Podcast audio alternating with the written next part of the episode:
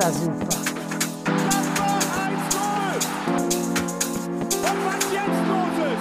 Tage das ist ja.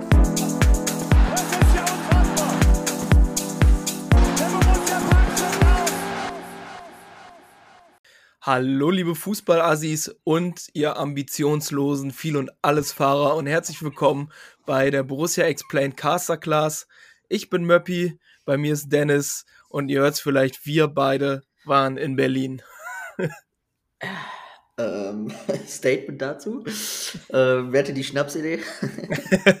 ihr habt mir das zum Geburtstag geschenkt, also Ja. das, an mir lag's nicht. nee, stimmt, an dir lag's nicht. Wir waren die Ambitionslosen, die nach Berlin gefahren sind und die Idee hatten. nee, aber war ein cooles Wochenende eigentlich. Bis auf die 90 Minuten, aber sonst war es war es ein schönes Wochenende, oder? Ja, bis auf die 90 Minuten Fußball, beziehungsweise sagen wir mal 65 Minuten Fußball. aber trotzdem, man muss halt ja immer im, im Gesamtkontext sehen. Und äh, ja, aber wir hatten, wir sind samstags hingefahren mit dem ICE, hat alles so perfekt geklappt, also habe ich noch nie erlebt. Keinerlei Verspätung, weder auf der Hin- und Rückfahrt. Es war echt, eigentlich alles zu gut, um wahr zu sein. Dann hat äh, Flo mich aufgenommen, äh, du warst mit Tobi in einem Hotel. Hm. Und dann haben wir die ein oder andere, das ein oder andere äh, Feucht äh, oder äh, nicht Feuchtgetränk, sondern Kaltgetränk äh, konsumiert. Und dann ging es am nächsten Tag ins Stadion. Genau, und dann begann der schlechte Part. äh, ja, genau, wir waren im Stadion. Also erstmal generell, Stadion ist eigentlich ganz cool. Also jetzt nicht von der Stimmung, aber so vom, vom Bau her hat mich das schon beeindruckt, muss ich sagen. War mein das erste Mal in Berlin bei Hertha. Und ähm, so von der, vom Bau des Stadions war schon cool.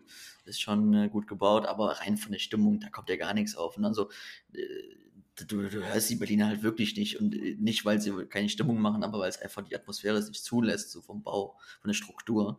Das ist halt ein bisschen schade, ne? Aber cool, cooles Stadion. Ja, ist halt viel zu groß, ne? Was willst du Ja. sagen? Ist viel Ja. zu groß. Wenn Hertha würde sich vielleicht einen Gefallen tun, wenn sie da mal ein paar Blöcke einfach abdecken würden und dann alles so ein bisschen stauen würden. Ja. Aber ja, es soll nicht unser Problem sein. Die Borussia-Fans haben versucht, so gut es geht, sich äh, Gehör zu verschaffen, waren, glaube ich, dreieinhalb bis 4.000 waren da. Ist natürlich blöd, Sonntagmittag. Ne, bis nach Berlin gurken kann auch nicht jeder mal eben Hm. und dann am Montag direkt wieder arbeiten. Ja, also das ist schon schwierig genug. Aber wir hatten zum Glück ein ICE direkt, quasi direkt nach dem Spiel. Und Ja. dann, äh, wir haben einige von euch getroffen. Das fanden wir auch richtig cool. Haben viel gequatscht, viel über Fußball gesprochen. Aber dann ist jetzt nach der Aufnahme ist jetzt auch erstmal gut. Reicht jetzt auch wieder. Reicht wieder über Fußball Ja. zu sprechen. Ja. Ja, wenn es mal immer nur um Fußball ginge, wirklich, ne? Hm. Ja. Ja. So, dann kommen wir mal zum Teil, den ich eben schon erwähnt habe im Vorgespräch. Jetzt erstmal die Leistung ein bisschen schön reden, ne? Die, schö die schönen Redner jetzt ja, hier die wieder. schönen, im Podcast. schönen Redner von Borussia Explained. Nein, Quatsch.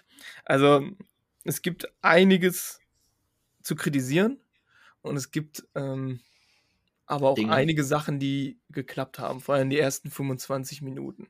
Aber vielleicht fangen wir erstmal bei der Aufstellung an, Dennis. Mhm.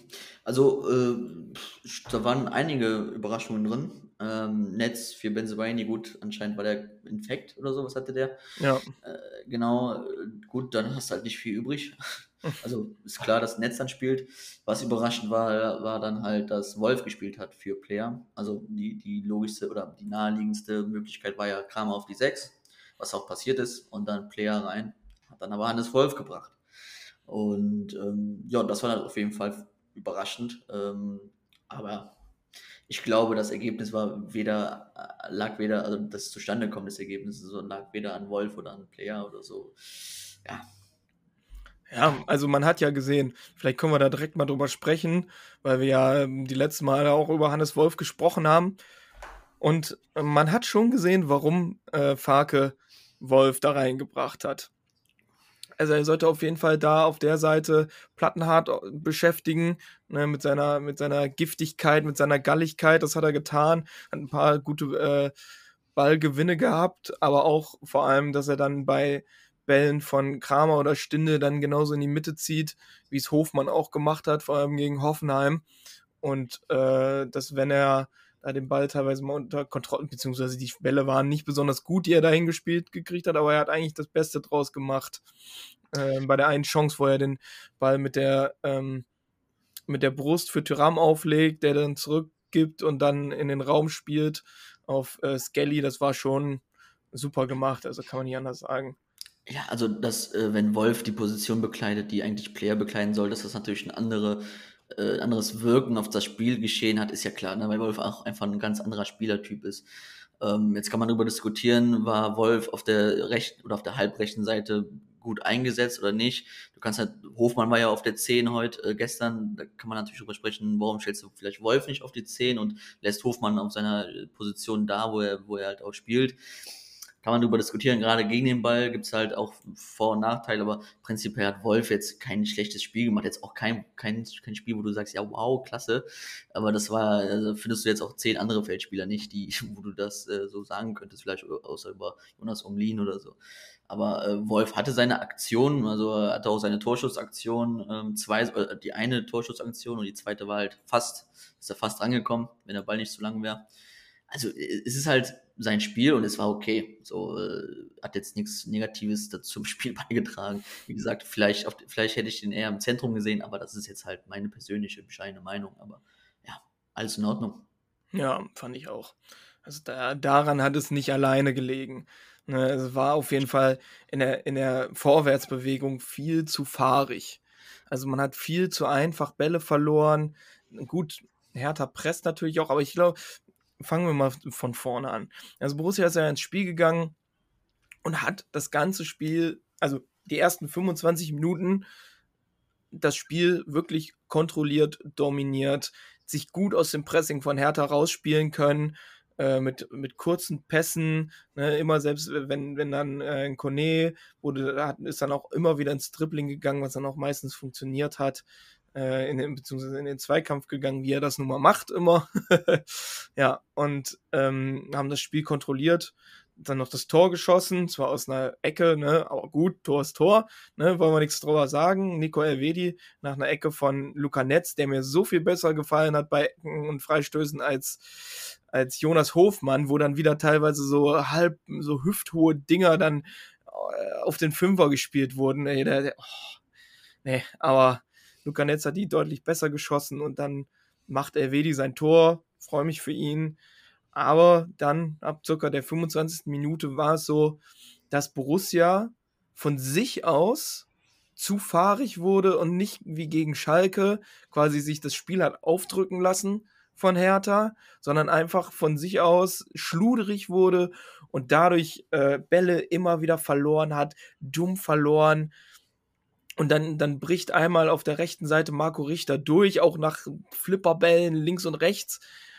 Und ja, dann sieht die Verteidigung auch nicht gut aus, denn ähm, Jessic Nankam ähm, stand richtig zwischen Itakura und Skelly. Sahen jetzt beide nicht so besonders gut aus. Itakura hat so äh, ihn nicht auf dem Schirm, Skelly kommt nicht mehr hin. Ja, aber es hätte sogar, glaube ich, noch, wer war's? Toussaint war, glaube ich, noch im, im Rückraum. Naja, da. Der hätte auch noch frei gestanden. Ähm, egal, wo der Ball hingekommen wäre, da wäre wahrscheinlich ein Tor rausgewonnen. Ja, waren jetzt, waren jetzt viele Punkte dabei. Also die ersten 25 Minuten unterschreibe ich auf jeden Fall. Die waren. Äh, jetzt der eine sagt sehr gut, der andere sagt gut, der andere sagt kontrolliert. Sucht euch was aus. Ähm, wenn du was in den ersten 25 Minuten kritisieren willst, dann vielleicht, dass wir vielleicht, oder dass eine andere Mannschaft, die einfach gefestigter ist, die mehr Vertrauen hat, die einfach auch klarer ist, noch vielleicht auf das zweite, dritte ähm, geht, also extremer drauf geht. Ähm, andererseits hatten wir auch trotzdem noch unsere kleinen Chancen. Also Hofmann abseits, das war ein Schrittchen, habe ich gesehen gestern im Zug, wenn ich mich nicht verguckt habe. Also es war ganz knapp abseits wenn ich es richtig auf dem Schirm habe. Und äh, dann gibt es noch eine Aktion Tyram äh, in den ersten 25 Minuten, wo der den Ball nicht vernünftig annimmt. Wenn er den einfach nur sauber annimmt, dann steht er 1 gegen 1 vor Christensen in der Schussaktion. Nimmt den dann ein bisschen zur Seite leider mit und läuft dann von der Box aus raus. So, dann war die Chance gegessen. Aber es war eigentlich nominell eine Torchance. Aber klar, nochmal, also der, das Wirken war halt ein anderes. Ne? Also du, du hast nicht das Gefühl gehabt, oh, jetzt geht Gladbach, aber jetzt fällt hier jeden Moment das zweite oder dritte Tor. So, und das kann man definitiv kritisieren, weil wenn du gegen so eine verunsicherte Mannschaft auswärts früh oder relativ früh führst, du hast das Spiel im Griff, du lässt den Ball laufen, dann kann ich auch erwarten oder muss ich auch erwarten, dass dann mehr Ball rumkommt und dann, dass du das Spiel auch zumachst. Das ist das, das ist die Erwartungshaltung, die du eigentlich haben kannst. Jetzt kann man aber auch sagen, die Mannschaft ist einfach noch nicht also es ist noch nicht diese Mannschaft. Ne? Also wir, wir erwarten das von dieser Mannschaft zu Recht, aber diese Mannschaft kann es noch ganz offensichtlich nicht geben und das hat verschiedene Gründe. So, was dann aber passiert, passiert ist und was dann wirklich sehr ärgerlich ist, und das hat Mappy ja schon angerissen, dass du es einfach hergibst. Hergibst in dem Sinne, dass du dich in deinem Spiel sicher fühlst, dass du dich gut fühlst und dass diese Mannschaft auch dieses Gefühl einfach auch braucht und sich wahrscheinlich denkt, boah, das fühlt sich ja echt gut an gerade ähm, schön, dass es so läuft. Aber genau das ist dieser Gedanke, der dich dann halt davon hemmt, vielleicht wirklich aggressiv aufs zweite, dritte zu gehen und dir auch vielleicht das Gefühl gibt, hey, hier läuft alles gut, es läuft nach Plan, alles in Ordnung, wir haben das im Griff und dann hast du halt im Fußball vielleicht dann diesen 1%-Punkt, wo du, den, wo du die Spannung verlierst. Weil wenn, wenn du das Gegentor siehst, es ist überall, von der Entstehung hin bis zum Abschluss, hast du immer in jeder Zone Überzahl gehabt. In jeder Zone. Und äh, das Tor dann, also du sagst zum Beispiel Itakura und Elvedi, absolut. Ita Elvedi will den Rück, sichert den oder hat den Rückraum im Sinn, Itakura hat den Rückraum im Sinn, Skelly denkt, ja, Itakura hat den. So alle denken irgendwas, aber keiner macht. So, und dann fällt das Tor. Und das ist halt dieser, dieser Punkt, wo du sagst, da war die Spannung. Das ist dann dieser eine Prozentpunkt, der dann fehlt. Und dann hast du so ein Spiel eigenhändig abgegeben. Aber das Spiel hast du schon vorher abgegeben. Nicht nur erst zum Zeitpunkt Tor, sondern in ein paar Minuten davor, wo du einfach dich halt einlullen lässt, du den Ball hin und her schiebst, ist einfach nichts passiert. Und durch so, durch so eine Atmosphäre kann dann halt so ein Tor entstehen. Muss es nicht.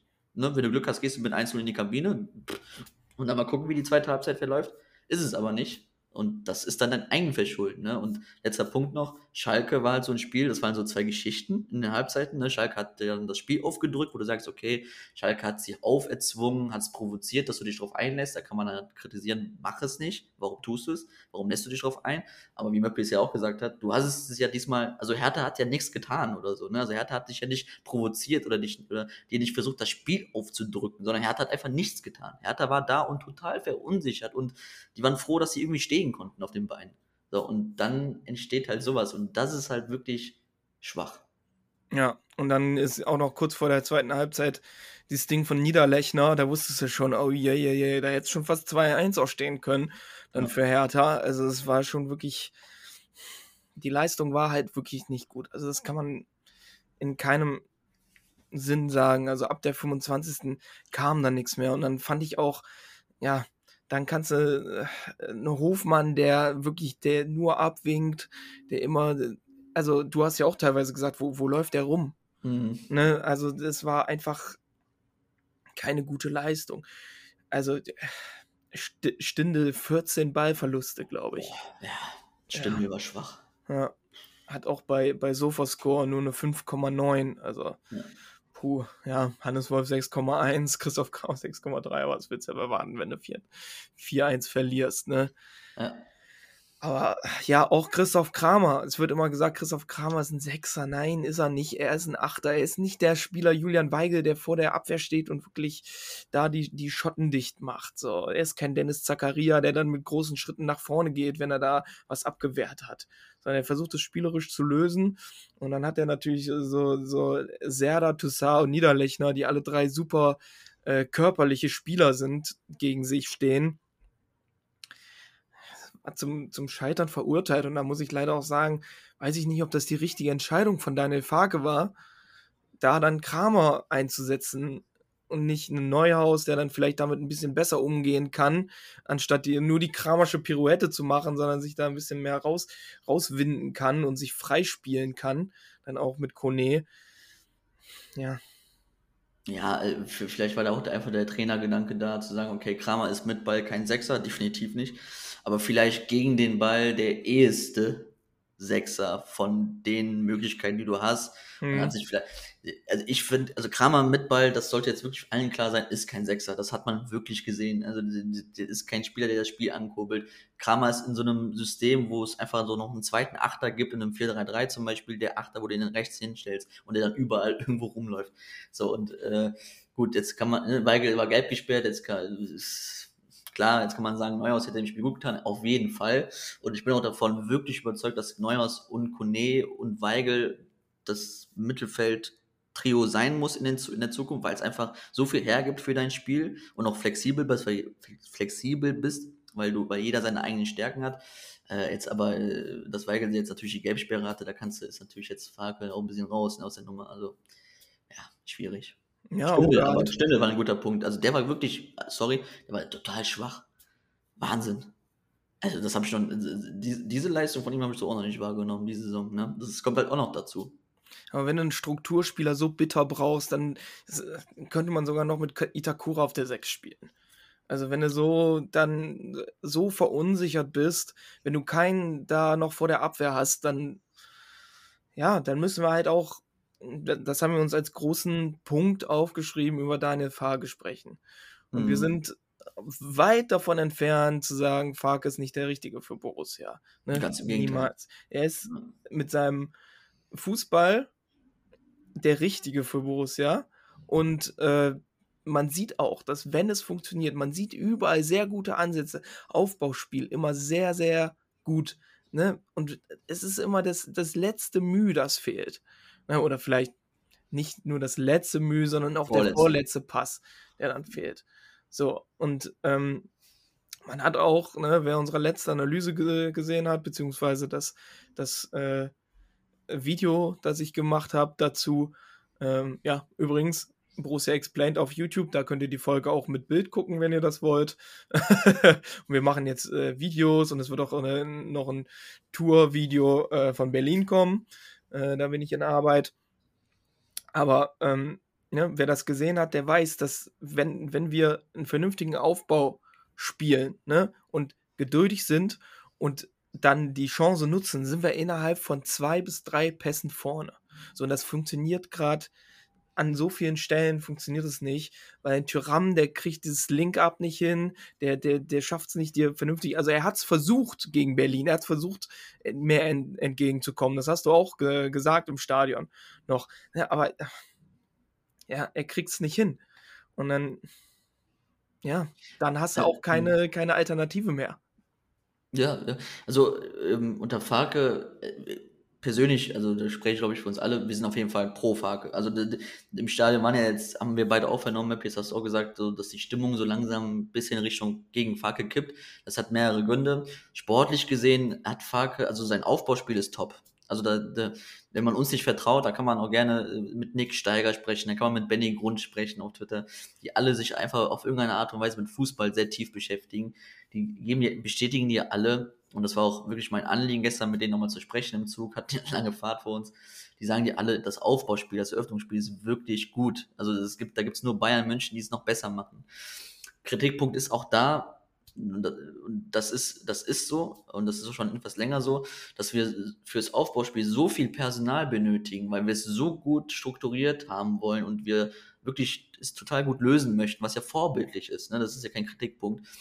Dadurch, dass wir aber so viel Personal benötigen, also Dreieraufbau, dann fällt der Sechser noch drin, dann fällt der fallende, dann ist der Zehner noch mit drin, dann kommt der äh, Außenverteidiger, der eigentlich hoch steht, dann kommt der auch noch flach, so dass wir dann irgendwie so sechs Spieler oder so in der eigenen, tief im eigenen Drittel haben, die dann für das Aufbauspiel benötigt werden und wo du dann einfach in der letzten Linie einfach keine Ressourcen hast, keine Energie, keine Spieler hast, die einfach auch dann die Gegner ein bisschen oder die Verteidiger drücken und dir Platz schaffen. So, und Gladbach ist generell eine Mannschaft, die aus dem Eröffnungsspiel gerne früh Felder freizieht. Ne? Viele Spieler kommen kurz, danach öffnen sich auch die Räume dahinter. Und wenn du die Räume dann bespielst oder überspielst, die Linien, dann hast du natürlich sehr viel Freifeld und die, die Qualität deiner Chancen ist dann meistens so hoch, dass es dann direkt klingelt. Ne? Da gibt es auch Daten, Gladbach ist sehr effizient, Gladbach hat einen hohen XG-Wert pro Schuss. Das beweist das alles. Es gibt nur immer nur dann, dann ein Problem, wenn es Gegner gibt wie Berlin jetzt oder auch Schalke teils, wobei Schalke ja offensiv verteidigt hat, aber Berlin vor allem, ähm, die dann einfach sagen, nee, wir verteidigen im 5-3-2 und wir pressen dich jetzt nicht hoch. Wir geben dir nicht die freien Räume, die du brauchst, sondern wir zwingen dich, in unsere Hälfte zu kommen und dann zu sagen, bitteschön, jetzt guckt mal, was er daraus macht. Wie wollt ihr uns knacken? Und dann, und das ist der Kritikpunkt, den man Falke auf jeden Fall geben kann oder auch geben sollte und muss, dass es nicht die klaren Abläufe gibt, im letzten Drittel zu sagen, okay, so, das sind die Laufwege, die Räume wollen wir freiziehen, da kommt ein anderer Gegenspieler rein. Das ist unsere Idee in etwa, dass du nicht jeden Laufweg vorgeben kannst, nicht jeden Pass vorgeben kannst. Darum, darum geht es sowieso nicht. Aber dass es einfach Grundprinzipien gibt, wie zum Beispiel bei Oliver Glasner, habe ich mich mit Nick gestern unterhalten, da gibt es einfach klare Abläufe im letzten Drittel, die es den Spielern ermöglichen, okay, das sind die Prinzipien, das muss ich jetzt machen und dann klappt's. Oder halt auch nicht, aber auf Dauer. So, und das ist der Kritikpunkt sportlich, den man Falk auf jeden Fall geben kann. Aber grundsätzlich, und da bleibe ich dabei, und das ist auch so, gibt es einfach auch Momente, wo es einfach richtig gut funktioniert. Und wir haben ja auch 35 Tore geschossen. Also uns jetzt auf die Offensive zu, zu fokussieren und zu sagen, ey, da, da vorne klappt es aber nicht. Bei 35 geschossenen Toren und bei 33 Gegentoren, glaube ich, schon wieder, wäre jetzt wirklich das falsche Zeichen. So, und äh, das ist halt das Problem, dass wir halt defensiv uns die Dinge einfangen, wie sonst was. Ja, auf jeden Fall. Also es ist irgendwie, irgendwie scheint da das, das ganze Ding noch nicht. Ich fand auch Elvedi wieder nicht so besonders gut. Also ich habe inzwischen Schlecht. jedes Mal Schiss, wenn der am Ball, am Ball ist. Total schwach. Ja.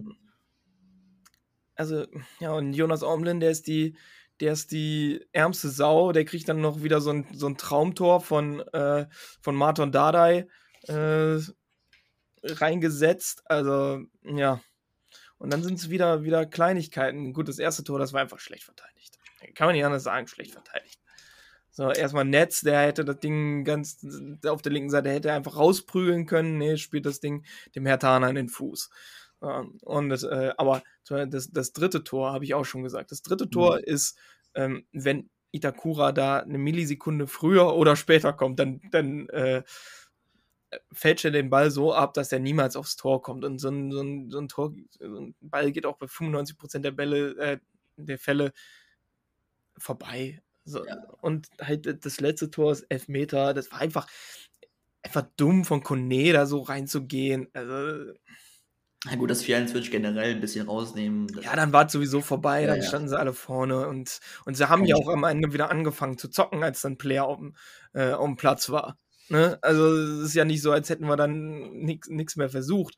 Aber dann auch so ein Wechsel, fand ich, der letzte Wechsel mit Hermann und Leiner dann für Netz und Skelly, was das sollte.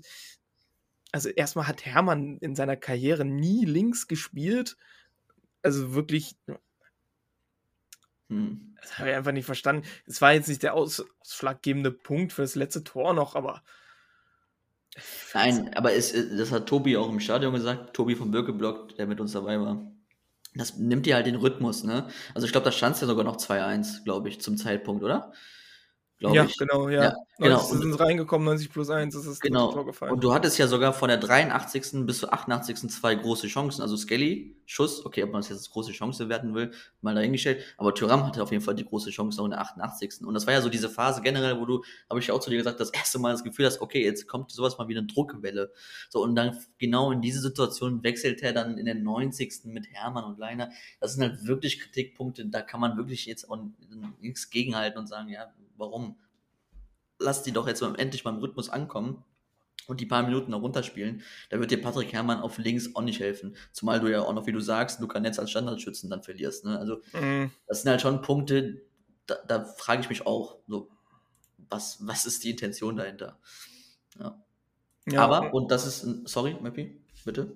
ja, wenn man sich auch, aber hier die, ähm, es gibt die in, bei SofaScore die Abteilung äh, Play, Players Average Positions, also im Gegensatz zur eigentlichen Aufstellung, wie die Spieler dann real taktisch auf dem Platz standen.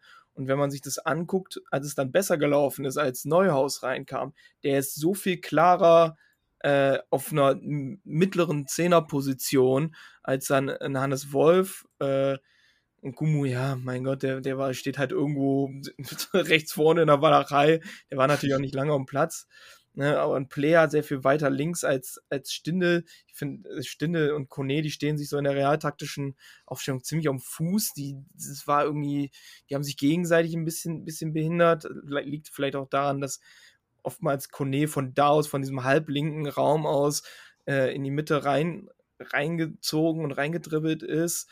Äh, Kramer quasi in der realtaktischen Aufstellung auf einer Höhe mit Elvedi. Mhm.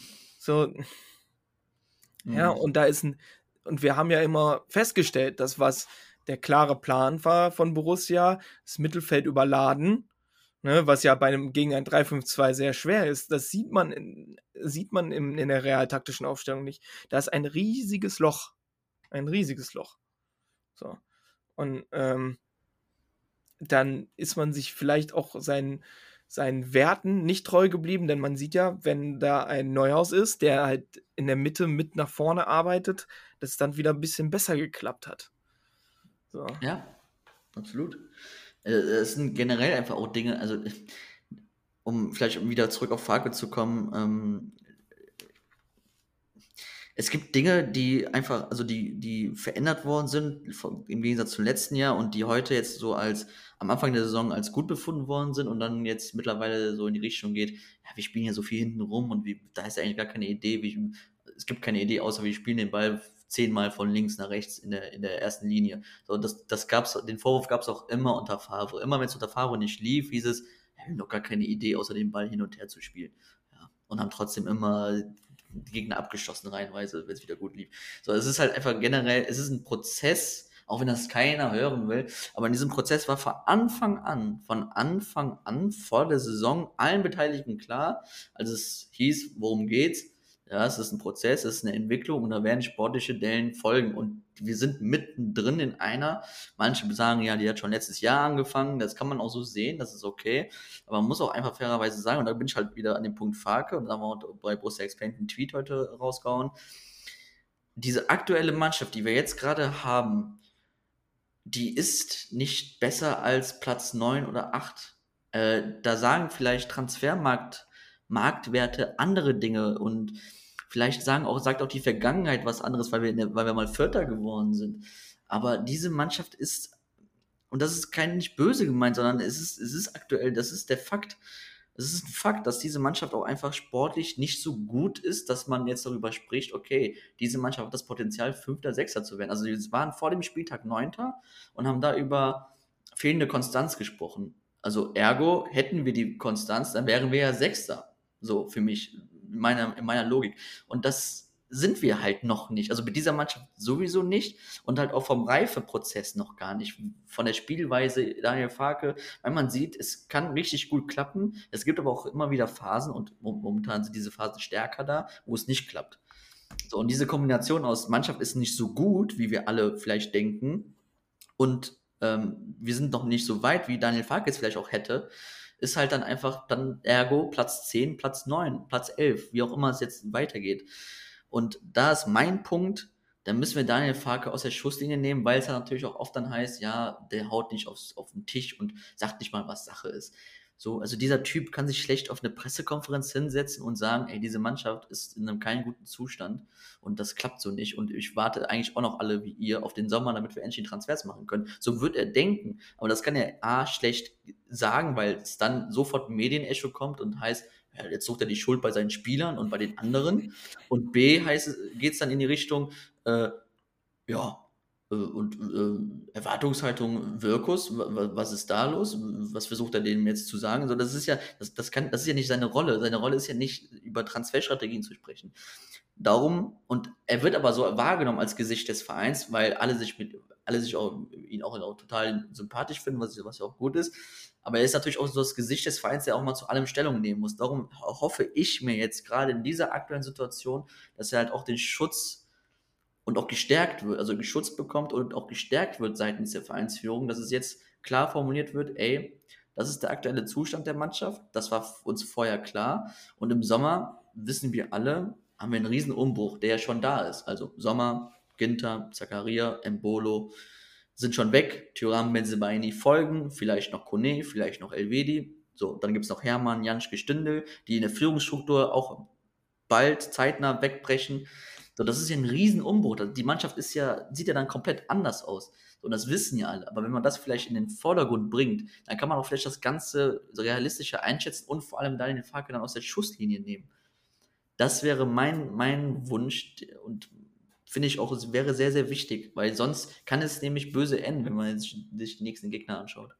Ja. Als nächstes kommt der FC Bayern. Mainz 05, Freiburg, Ja. Leipzig. Die So, das- Vollidiot fahr auch wieder bis nach Mainz. Ey, es ist unglaublich. Ja, Nee, aber was, was du sagst mit dem aus der Schusslinie nehmen, da muss ja, erstens muss Roland Wirkus, so sehr wir ihn alle lieben, muss da den nächsten Schritt jetzt gehen in seiner Entwicklung als Sportdirektor und sich da klar positionieren und nochmal deutlich sagen, so, wir sind in einem Prozess, wir sind in einem Umbruch, an Farke wird festgehalten und Schluss. Ende. So. Wir wissen alle, dass es nächste Saison die Mannschaft komplett anders aussehen wird. Ja. Und das, das Ding ist, du kannst ja auch vom, vom Präsidium, kannst du niemanden mehr irgendwie, es tut mir leid, aber der letzte Auftritt von Hans Meyer im Doppelpass, das war eine Katastrophe. So. Und äh, ja, um Königs, der taucht ja sowieso immer nur wenig auf, ne, was vielleicht auch ganz gut ist. So, aber auch Rainer Bonhoff, der ist, weiß ich nicht, ob der dafür der Typ ist, so, um sich dann so hinzustellen. Und da, dann fallen dir schon drei, die drei höchsten Positionen im Verein, fallen dir weg, um da zu der Sache was zu sagen. Und dann bleibt das alles an, äh, an Farke und an Wirkus hängen. So, und da, die müssen sich so klar positionieren, dass sie sagen, ja, das war scheiße. Und wir müssen auch Farke mal kritisieren, weil das nach der, wir wissen alle, was er meinte. Also wir zumindest in, in, unserem, in unserer Borussia Explained Gruppe wussten, was gemeint ist. Aber wir hätten dann auch mal lieber gehört, ja, das war scheiße heute. Wir haben ein paar Dinge gut gemacht, aber auch eine ganze Menge Dinge scheiße gemacht. Und äh, das hat nicht so funktioniert. Nächste Woche kommt der FC Bayern, da werden wir wieder anders auftreten. So. Einfache Kiste. Aber dann so, es wirkt schon sehr ausredenhaft manchmal. Ja, er erklärt halt viel, ne? Ja, Hm. aber er verfällt dann, da haben wir ein bisschen Ja. Witze, Witze drüber gemacht auf der Fahrt, auf der Fahrt zurück. Dann ist dann auf einmal, Benzebaini ist einer der besten Verteidiger Europas. Ja, Und dann haben wir den, den Witz gemacht, ja, Marton Dada ist einer der, einer der besten äh, Fernschussspieler Europas, äh, ja, und aber der beste Fernschussblocker Europas, äh, Jule Weigel, stand nicht auf dem Platz. Ja, ne, es wirkt manchmal ein bisschen konstruiert alles, ne, aber das ist eigentlich, ist es so scheißegal, was auf Pressekonferenzen gesagt wird, solange intern, äh, und das können wir sagen, klar ähm, und deutlich gesprochen wird. Und ich glaube auch nicht, dass Daniel Farke jetzt äh, zu seinen Spielern sagt, ja, Jungs, macht euch nichts draus. 4-1 in Berlin gegen 17. Nächste Woche greifen wir wieder an. So, der wird da auch auf den Tisch hauen. Der wird nicht zufrieden sein.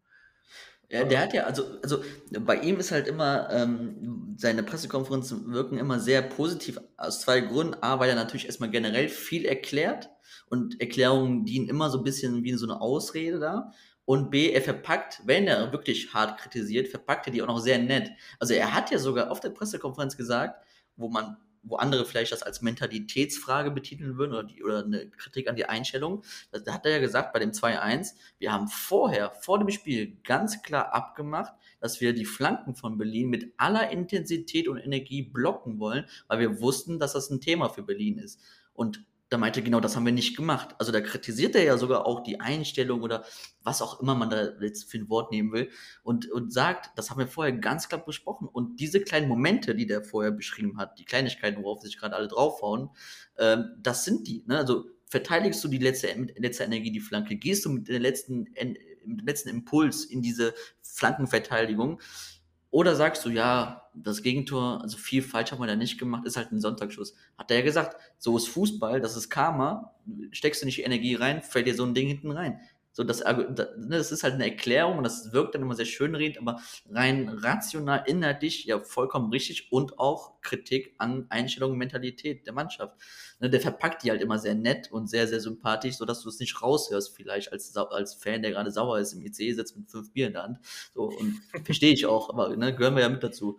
So, ähm, darum sage ich auch nochmal, es ist wirklich wichtig, jetzt im Hinblick Bayern, Mainz, äh, ich gucke gerade rechts, äh, Freiburg, Leipzig, es ist wirklich wichtig, dass du jetzt vorher oder mittendrin wirklich alle stärkst und nochmal sagst, was Sache ist, weil wenn du jetzt irgendwie in so einen negativen Strudel reinkommst, also in eine komplett negative Strudel, wo du jetzt wirklich, weiß nicht, vier Spiele in Folge verlierst oder fünf, was möglich ist bei, bei den Gegnern, die jetzt kommen, dann habe ich Sorge. Dann habe ich Angst, nicht um, um Borussias äh, äh, Einsch äh, oder Liga, Klassenerhalt oder so, das nicht, aber dass wir dann vielleicht über, dann über, über Personalien sprechen. Und das würde ich sehr, sehr schade finden, weil Farke wirklich ein sehr, sehr geeigneter Typ ist. Ja, finde ich auch. Und es erwartet ja jetzt auch keiner, dass wir gegen, dass wir die Bayern 3-0 aus dem Stadion Nein. fegen. So. Aber da muss halt die, die Spannung und die Intensität, die muss dann, die muss da sein. Du musst in der Bundesliga, musst du, wenn du auf den Platz gehst, musst du on point sein. Da darf dir so, so solche Schläfrigkeiten, wie wir in der Abwehr sie hatten, beziehungsweise im Spiel nach vorne mit dem, äh, mit den Fehlpässen und so, darf dir einfach nicht passieren. So, hätten wir einfach nur, wir hätten ja schläfrig sein können und wir kriegen das 1-1, okay, aber wenn wir weiterhin unsere Genauigkeit aus den ersten 25 Minuten beibehalten hätten, dann hätten wir auf jeden Fall erstens mehr Ballbesitz und das heißt erstmal, Hertha hat weniger Ballbesitz. Es ist immer, immer erstmal so, da können die kein Tor schießen. So, und ähm, dann, dann bist du schon mal, schon mal sehr viel weiter, wenn du die Genauigkeit beibehältst. So, aber ne, in solchen Situationen ist immer, hast du Scheiße am Schuh, ne, dann dir geht ein Ball verloren, dann denkst du, ach, scheiße, und hinterher, und dann geht dir vielleicht der zweite Ball verloren, und dann fängst du an nachzudenken. So, und dann, ne, dann, dann leidet da die, die, die Spannung drunter, beziehungsweise, ne, und du kannst ja nicht einfach sagen, jo, Trainer, ich habe jetzt zwei Fehlpässe gespielt, wechsel mich mal aus. So, ne, das geht ja nicht. Mhm. So, und äh, deshalb musst du gucken, dass du die Spannung beibehältst, dass du, dass du wirklich on point bist und da bist und äh, einfach, einfach die Genauigkeit hältst. Ja, das ist die, das ist die Kunst. Also, ähm, das hat Flo auch gestern gesagt. Ähm, du hast, spielst natürlich ein System oder eine, eine Philos oder du verfolgst eine Philosophie, die natürlich sehr ambitioniert ist eigentlich. Also, jetzt sind wir wieder bei diese Ambitionslosen, ey. Äh, nee, aber äh, du hast einen Ansatz, wo du als Außenseiter ja weniger Ansprüche hast. Also als Außenseiter wartest du ja als Mannschaft, die gegen Gladbach spielt, auf Fehler von Gladbach und ziehst dich an diesen Fehlern hoch, feierst dich für einen gewonnenen Zweikampf ab, für eine gewonnene oder für einen Eckball, den du dir rausholst und und und. Und als Borussia Mönchengladbach hast du so viele Ansprüche, den Ball zu halten, in deine Position zu kommen, immer und immer wieder Geduld zu haben. Und Geduld im Fußball ist ja eigentlich das, die schwierigste Eigenschaft, die ein Spieler haben kann, in einem emotionalisierten Stadion, in, in einem, in einem Fußballumfeld, wo du selber als Sportler ehrgeizig bist, die Geduld zu haben. Doch der innere, den inneren Ehrgeizfaden runterzubestellen und zu sagen, ey, ich will jetzt eigentlich ein Tor schießen, aber im Moment, wir sind noch nicht gut gestaffelt oder noch nicht gut positioniert. Es ist noch nicht die Zeit dafür, weil Berlin irgendwie gut geordnet ist und wir nicht. So, dann wieder hinten rum. So, all das, diese Momente, diese, diese Attribut, Attribute, die sind so ambitioniert, die musst du auch erstmal in, in dem Kopf haben und das auch dann wirklich aufs Feld oder auf dem Platz selber auch wirklich dann rüberbringen können. Und das ist halt eine Aufgabe. Also so wie wir spielen, spielt eigentlich nur Bayern München. Das ist jetzt sehr, hört sich jetzt sehr, sehr komisch an, aber von der Spielanlage spielt Bayern München so. Und jetzt möchte ich nicht sagen, oh, guck mal, wie cool und wie toll und alle sollen uns jetzt loben dafür. Nein, es muss funktionieren auf dem Platz, sonst hast du es nicht geschafft. Und daran arbeiten aber alle sehr ganz offensichtlich. So. Es klatscht halt keiner für eine 30 Station Passpassage. Zu Recht, So. zu Recht. Ja, zu Recht. So sagt dann, ja, geil, geil, geil. Das können wir sagen, wenn wir dann in der Kurve stehen und ne, und die Taktikfreaks und die, die sind sowieso bescheuert im Kopf. So, wir finden das dann geil, aber ich kann es verstehen, wenn du als Zuschauer da stehst und denkst, ja, jetzt, jetzt mach doch mal, mach mal was. Ne? Mhm. Im Gegensatz zu, zu äh, Mannschaften wie Union, die halt 90 Minuten hinten drin stehen und dann passiert von jetzt auf gleich Peng, alle nach vorne, zack, und dann ist das Tor da. Ne? Da wartet jeder nur auf diesen einen Moment, äh, dass, es dann, dass es dann losgeht. Ne? Aber den, den Anspruch, den Borussia jetzt an sein Spiel formuliert hat, ähm, ist halt so, das erfordert ganz viele, ganz viele Kleinigkeiten und Stellschrauben, damit es funktioniert. Aber wenn die funktionieren, dann garantiere ich euch allen, da gebe ich euch Brief und Siegel drauf. Dann sagen wir, m, Junge, haben wir erstens geil gespielt und zweitens, die Gegner hatten überhaupt keine Chance. So. Ja, hm. Ja, das wird ein Weg bis dahin, ne? Das ist klar. Das ist, das wird ein Entwicklungsweg und da gibt es Dellen hoch und runter. Aber wenn wir Geduld und Zeit haben, wird das irgendwann dahin kommen, bin ich auch von überzeugt. Ein, ein, ein Thema noch, warum es vielleicht auch jetzt auch nochmal extremer wirkt, wenn Gladbach so hin und her spielt. Und ich habe eben schon gesagt, diesen, diesen Vorwurf gab es ja auch schon unter Favre, ne? So, aber damals war das noch nicht so ganz extrem wie heute. Warum? Weil diese, jetzt fange ich schon an wie Wirkus, die Frage, warum in meiner Antwort zu stehen. Geil, auch gut. Ähm, ähm, weil diese Liga natürlich sich auch spielerisch total verändert hat. Also alle Mannschaften spielen ja mittlerweile wirklich Kick and Rush, übertrieben gesagt. Natürlich der eine ein bisschen mehr, der andere weniger. Und alle Fans sehen in der Bundesliga eigentlich fast den gleichen Ball. Abgeschwächt und gestärkt an die, an die jeweilige, an das, an das jeweilige Spielerpersonal. Und dadurch, weil wir so ein extremes Bild gemalt bekommen von der Bundesliga und wir dann so ein Kontrast dagegen sind, wirkt es halt noch mal langweiliger, geduldiger oder zu viel Pläng, als es vielleicht wirklich ist. Also wir spielen jetzt unter Favre ja zum Beispiel viel vertikaler als unter Favre, wie wir es jemals getan haben. Es wirkt aber so, als würden wir sogar jetzt noch viel mehr hinten rumspielen, als wir es unter Favre getan haben, was aber nicht so ist. Äh, Also wir haben ganz viel Tiefe, wir haben mit Tyram vorne drin, also wir haben mit Fa- Favre, mit Kruse vorne drin gespielt und jetzt Tyram, das ist ja eine andere Welt vom Spielerpersonal, vom Typ. Und darum wirkt es halt vielleicht so. Aber das hat alles ja einen Grund. Also, dass du 15 Mal hinten rumspielst, ist ja nicht, damit Farke da sitzt und sagt, geil, Jungs, habt ihr toll gemacht oder wir in der Kurve es geil finden. Äh, absolut nicht, sondern es hat einfach einen Grund, weil es einfach Prinzipien gibt. Du hältst den Ball, um nicht pressen zu müssen. Unter, unter Hütte hatten wir genau den gegensätzlichen ähm, Anteil, wo wir gesagt haben, wir, wir wollen nicht so viel Ballbesitz haben, sondern wir spielen einfach mehr Risiko nach vorne und wenn wir den Ball verlieren, wollen wir da sein im Gegenpressing. Wir wollen immer direkt da sein und wir wollen den Ball dann wieder gewinnen und es geht immer hin und her am besten.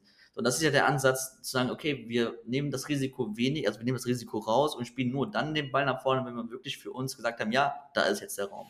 Weil, damit wir uns einfach diese Wege sparen im Pressing, im Gegenpressing, im Anlauf, damit wir uns das sparen, weil wir diese Mannschaft nicht sind, weil wir das nicht können, weil wir nicht mit Neuhaus und Kramer pressen können und weil Tyram vorne keinen Bock hat zu pressen. So, das hört sich jetzt böse an, drastisch formuliert. Oder, oder Lasso Player jetzt nicht Philipp Kostic ist, der dich da nervt oder so.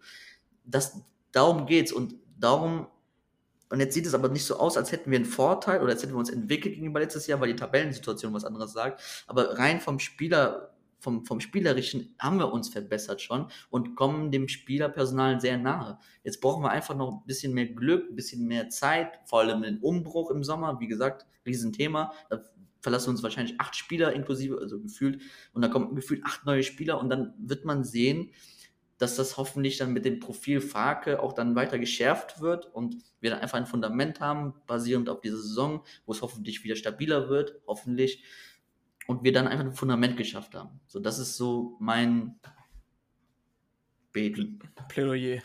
Genau. Ja.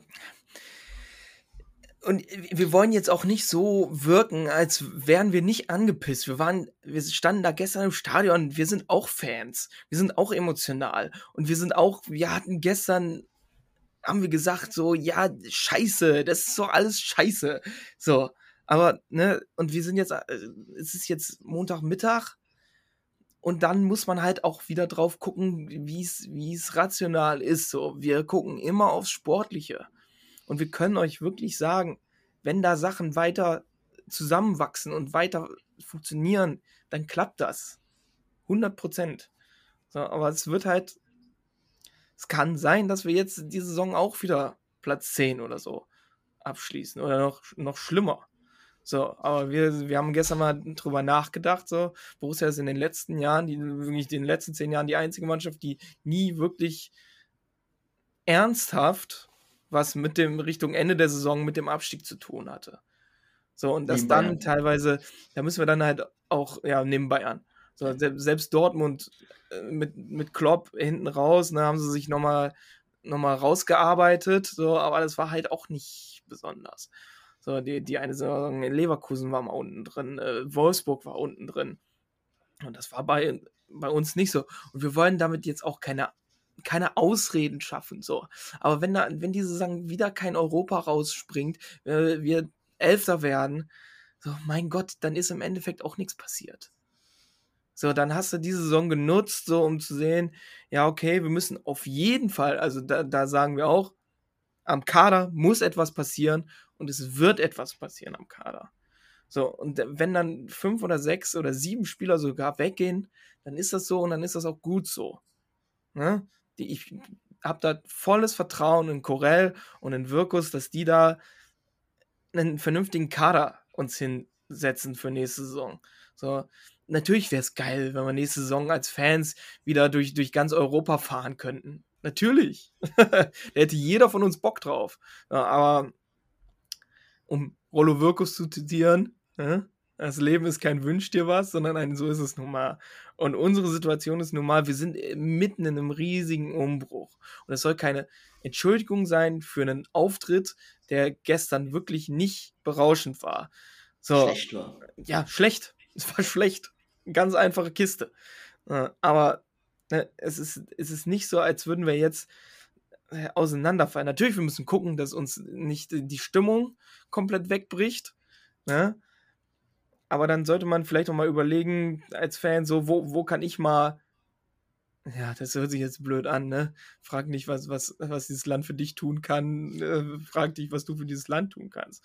So, mhm. aber wenn, wenn dann mal äh, bei äh, vernünftigen Aktionen, wo man sich aus dem Pressing rausspielt, dass du da auch mal in der Kurve dann, ne? Ja gibt's so, das äh, alles gibt's so, weil das sind halt, das sind die Kleinigkeitsmomente, genau wie das bei einem Union Berlin der Fall ist, wenn die einen Freistoß gewinnen oder bei Hertha, äh, wenn, wenn, wenn die äh, einen Freistoß kriegen oder wenn die einen, äh, einen Zweikampf gewinnen und so weiter, dass da die Fans pushen, müssen wir die Mannschaft in den Kleinigkeiten pushen, die halt bei uns wichtig sind. Und das ist sich aus Pressing rausspielen, ähm, vernünftigen Aufbau haben. Ne, das, ist, das klingt langweilig, weil es auch teilweise langweilig ist. So, ne? Geduld ist nicht cool, Geduld ist langweilig. Ne, das ist, sagt jeder von uns. Kleinkind, das ungeduldig ist, das hat einfach Langeweile. So. Aber, ne, was ich damit sagen möchte, wir, wir, wir müssen erkennen, an welchen Punkten unser Fußball sich auf, raufzieht, was Flo gesagt hat, woran wir uns anziehen und die dann auch appreciaten und die nicht so unter, unter den Teppich kehren und sagen, ja, scheiße. Deshalb sagen wir jede Woche, unser Aufbau ist top, aber wir müssen jetzt hinten raus, also vor, vorne auch was mehr auf die Kette kriegen ja, vor allem mehr auf die Kette kriegen, wenn einfach Gegner sich hinten reinstellen, ne? Und dann dich da so uns hinstellen und sagen, jo, stimmt, wie, wie wollen wir jetzt ein Tor schießen? Also, also, und dieses geduldige Hin und Her, also es ist uncool. Und nochmal, es wirkt halt nochmal uncooler, wenn du halt Union Berlin siehst und die abkultest für ein 5-3-2 und ist ja auch erfolgreich, alles gut. Ich bin der Letzte, der, der mir dann irgendwie sich anmaßt, das zu kritisieren oder so. Und, äh, aber es hat ja auch einen Grund, warum das Fark gesagt, okay, wir müssen geduldig spielen. Nochmal, das macht er nicht, weil er sich das selber dann selber total geil findet und sich dafür abklatscht, dass wir 15 Pässe gespielt haben, sondern er will ja diese Mannschaft davor schützen, dass genau Dinge eintreten, die nicht eintreten sollten, wie gegen Schalke in der zweiten Halbzeit. Er will sie von diesem Ping-Pong hin und her schützen. Er will sie vor diesem direkten 1 gegen 1 Duellen ständig schützen. Also ich meine, du musst sie eh führen, aber er will halt, dass die, die, die Aktionen, die dazu kommen, wo du es führen musst, halt einfach auf ein Minimum runterbrechen. Zu Recht, weil er das Spielerpersonal nicht hat. Also er passt sich dem Kader an und versucht, Stellschrauben zu drehen und macht dabei sicherlich nicht alles richtig. Ganz im Gegenteil. Also ich kann Skelly im rechten Halbraum auch nicht mehr sehen. Ich finde Skelly dafür nicht geeignet. Ich kann, ich, ich, Hofmann auf der 10 gestern statt Wolf habe ich jetzt auch nicht verstanden. Aber nochmal, er versucht es ja äh, nicht immer alles richtig zu machen. Er versucht es, sich anzupassen, macht dabei nicht alles richtig, so rum. Aber das hat ja alles einen Grund, warum er das macht das ist nicht aus Selbstzweck oder weil er es so geil findet, sondern weil der davon überzeugt ist, dass diese Mannschaft diesen, diesen Stil spielen muss, um bestmöglichen Fußball oder um erfolgreichen Fußball spielen zu können. Und wenn wir dabei einfach ein bisschen mehr Verständnis mitbringen, nicht als Taktik-Nerd oder so, sondern einfach fürs, fürs, fürs Auge, für das Gefühl, was auf dem Platz passiert, wenn wir dafür ein bisschen mehr Verständnis bringen und die Ansprüche vielleicht, das ist auch so ein Punkt. Du sagst, Union feiert sich ab, das Stadion geht ab, wenn die einen Zweikampf gewinnen ja, bei uns, wenn du ein Pressing überspielst, hörst du nichts. So, vielleicht musst du einfach auch ein bisschen die, äh, die Ansprüche runterschrauben. Nicht, dass wir jetzt ein 4-1 akzeptieren gegen Hertha, sondern für Situationen im Spiel selber, dass wir dafür vielleicht mehr ein Gefühl dafür entwickeln, alle zusammen, dass wir da wieder eine Einheit werden. Das ist ja auch ein Grundthema. Ne? Mitgedacht im Podcast macht es immer wieder Stimmung im Borussia Park. Alter, wir waren mal dafür bekannt, dass wir, dass wir mal ein Hexenkessel waren. Wo ist die Stimmung hin? Ne? Also das ist, das ist nicht die Fanschule, um Gottes Willen. Ich, bin, ich sitze selber da in meinem Block 12 und dann gucke, dass mein Arsch warm ist und sitzen. So, äh, äh, um Gottes Willen. Aber das, das ist nicht die Fanschule, da ist genug Scheiße passiert. Aber vielleicht können wir auch einfach einen Anfang machen und sagen, so Leute, alle zusammen jetzt. Ja, auf jeden Fall. Und ich meine, Frage gestellt, nicht Kramer auf die 10 oder whatever, auf eine offensive 8 oder 9 im Gegen, äh, im, äh, gegen den Ball und so weiter, weil er sagt, ja, ich will gar nicht nach vorne spielen, ich will kein Tor schießen. Das, das ist nicht so.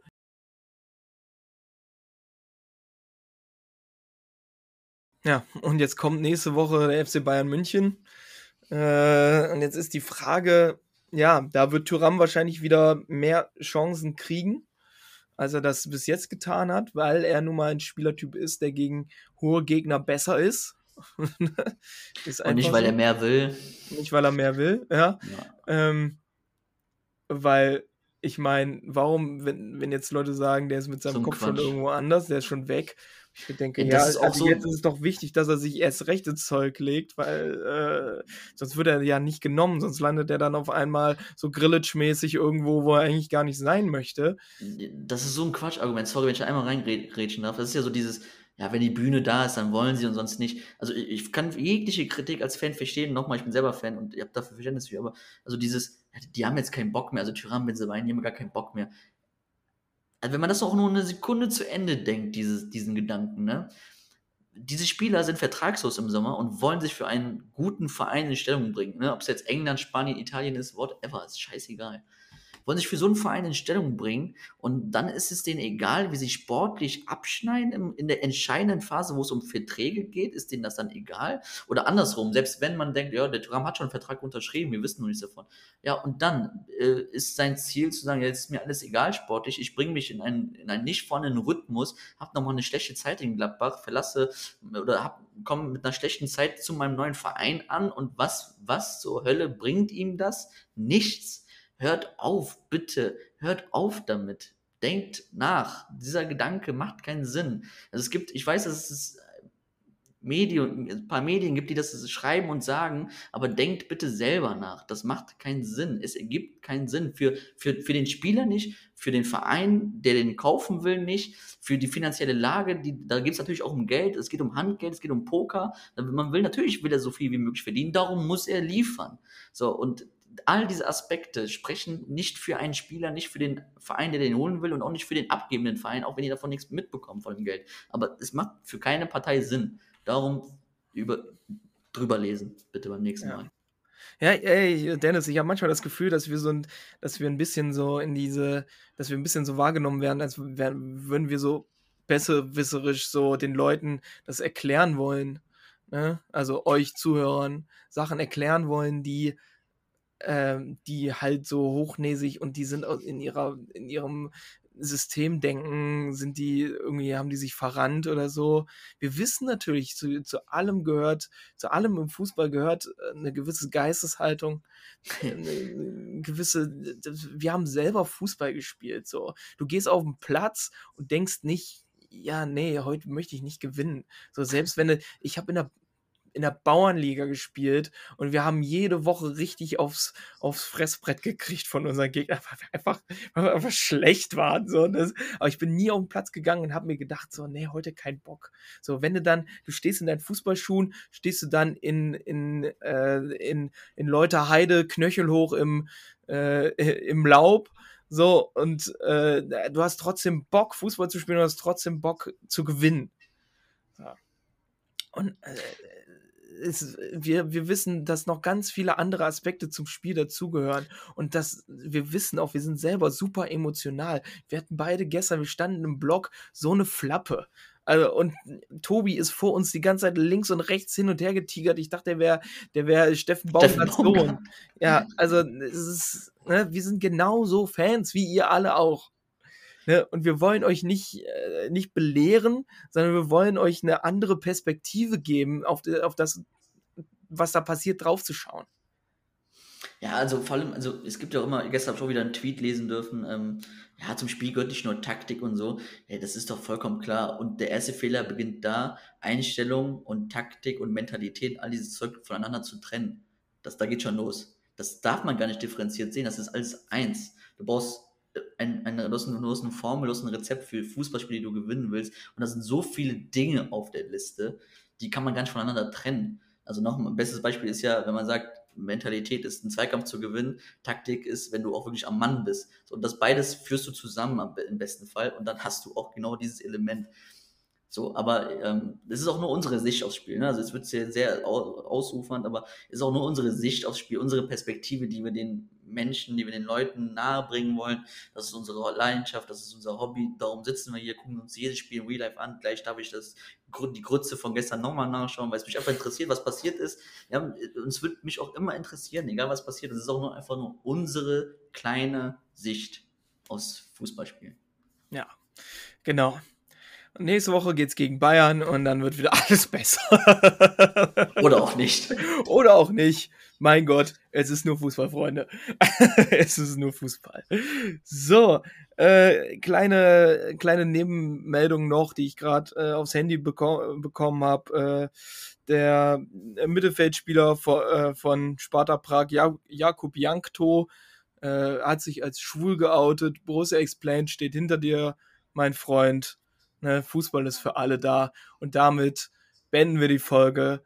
Folgt uns auf Instagram und Twitter und auf YouTube und auf TikTok und überall, wo es geht.